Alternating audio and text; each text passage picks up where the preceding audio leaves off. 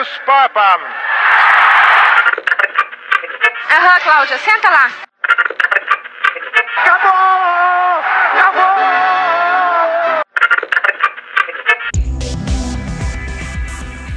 Agora na Rádio Web UFN, você ouve Rádio Blog, um programa que reúne podcasts produzidos pelos acadêmicos do curso de jornalismo da Universidade Franciscana.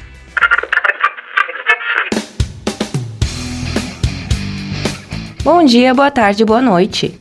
Começa agora na Rádio Web UFN o programa Rádio Blog.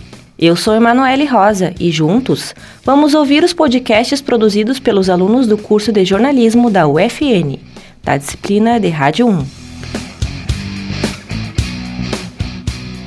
O primeiro podcast que vamos ouvir foi produzido pela acadêmica Tamires Rosa, no segundo semestre de 2014. O podcast nos apresenta uma reflexão sobre o consumo de álcool. Você já parou para pensar a quantas andas o seu consumo atual de bebida alcoólica? Como será o chopinho consumido no final de semana ou a taça de vinho de todos os dias? Está contribuindo para a sua saúde? As bebidas alcoólicas são consumidas em larga escala pelo mundo afora, nas mais variadas ocasiões, seja em festas, reuniões de amigos ou de familiares. Sempre existe um motivo para comemorar. Porém, a questão não está no simples ato de beber, mas na quantidade ingerida pela pessoa pois dependendo do nível do álcool do corpo do usuário, é possível que haja contribuição para o desenvolvimento de problemas psiquiátricos, neurológicos e cardiovasculares, ou até mesmo certos tipos de câncer. O álcool é uma bebida que, além de causar dependência, provoca mudanças no comportamento. Começa com uma alteração no humor, acompanhada de uma euforia, depois vem um momento de sonolência, onde o indivíduo não possui mais sua coordenação motora e apresenta comportamentos depressivos. Isso acontece devido ao fato do álcool agir diretamente no sistema nervoso central. Compromete parte do cérebro, responsáveis pela memória, aprendizado, motivação e autocontrole. O consumo exagerado de bebidas alcoólicas, além de reduzir o tempo de vida da pessoa, também pode produzir acidentes ou incidentes, com lesões graves ou até levar à morte. O conselho para as pessoas que optarem por beber álcool é que limite o consumo para menos de dois drinks por dia para homens e menos de um para mulheres. Vale lembrar que grávidas, crianças e adolescentes não devem ingerir bebida alcoólica. Em tempos de isolamento, o rádio tem acompanhado o dia a dia de muitas pessoas. A acadêmica Laís Lacerda produziu no primeiro semestre de 2015 um podcast explicando a importância do rádio nas nossas vidas. O rádio é o meio de comunicação que, a partir de 1922, tomou conta do Brasil e foi entrando na casa dos brasileiros como um companheiro. A era do rádio, como ficou conhecido os anos 20, trazia radionovelas, noticiários e músicas, que além de entreter os ouvintes, deixava-os informados. Com a aparição da televisão anos mais tarde, houve rumores de que o rádio estaria com os dias contados pois as novidades que a mídia televisiva trouxe para os espectadores diminuiu o sucesso do rádio. O rádio, mesmo perdendo um pouco de audiência, ainda seguiu forte na casa dos brasileiros.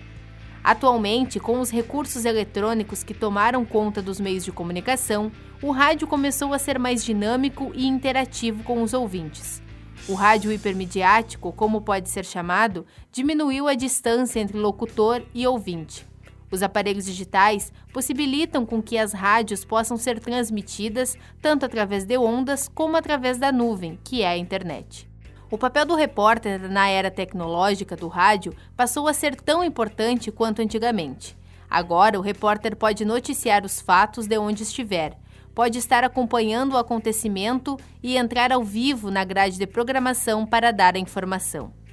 A facilidade com que o radiojornalismo é feito hoje é o resultado de uma trajetória que experimentou várias fases.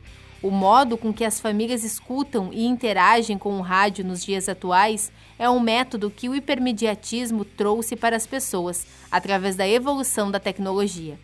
As rádio webs foram tomando conta do mercado, também graças ao universo tecnológico tão avançado.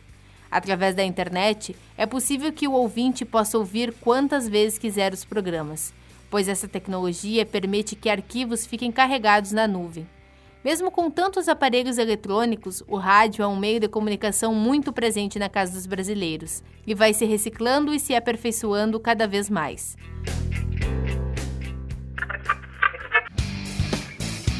O último podcast foi produzido pelo acadêmico Robson Brilhante, no segundo semestre de 2013. O assunto nos traz informações importantes sobre o perigo do uso excessivo de sal nos alimentos.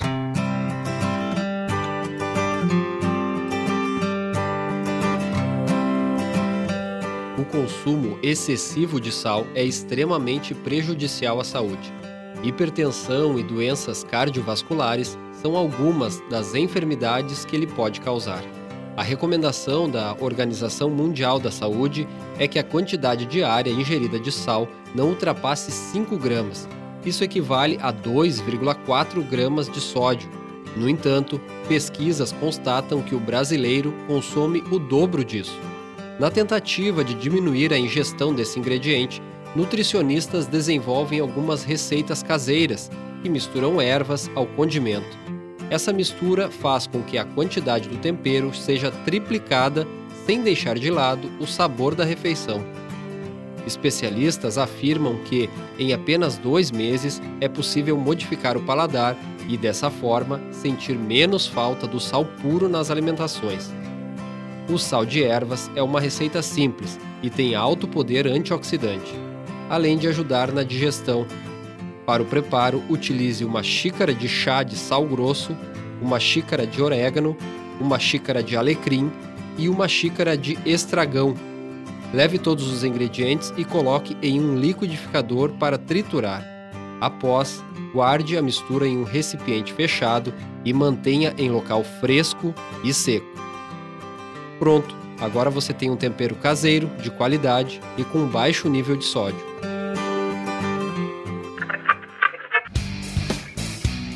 Chegamos ao final do programa Rádio Blog. Na apresentação, Emanuele Rosa. Produção dos alunos da disciplina de Rádio 1, do curso de jornalismo da UFN. Supervisão da professora Carla Torres. Até o próximo programa. Tchau!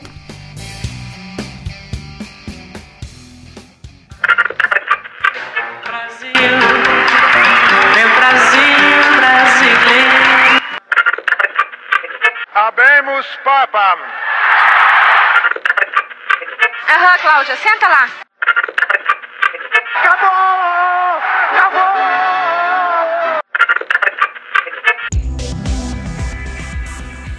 Agora na Rádio Web UFN, você ouve Rádio Blog, um programa que reúne podcasts produzidos pelos acadêmicos do curso de jornalismo da Universidade Franciscana.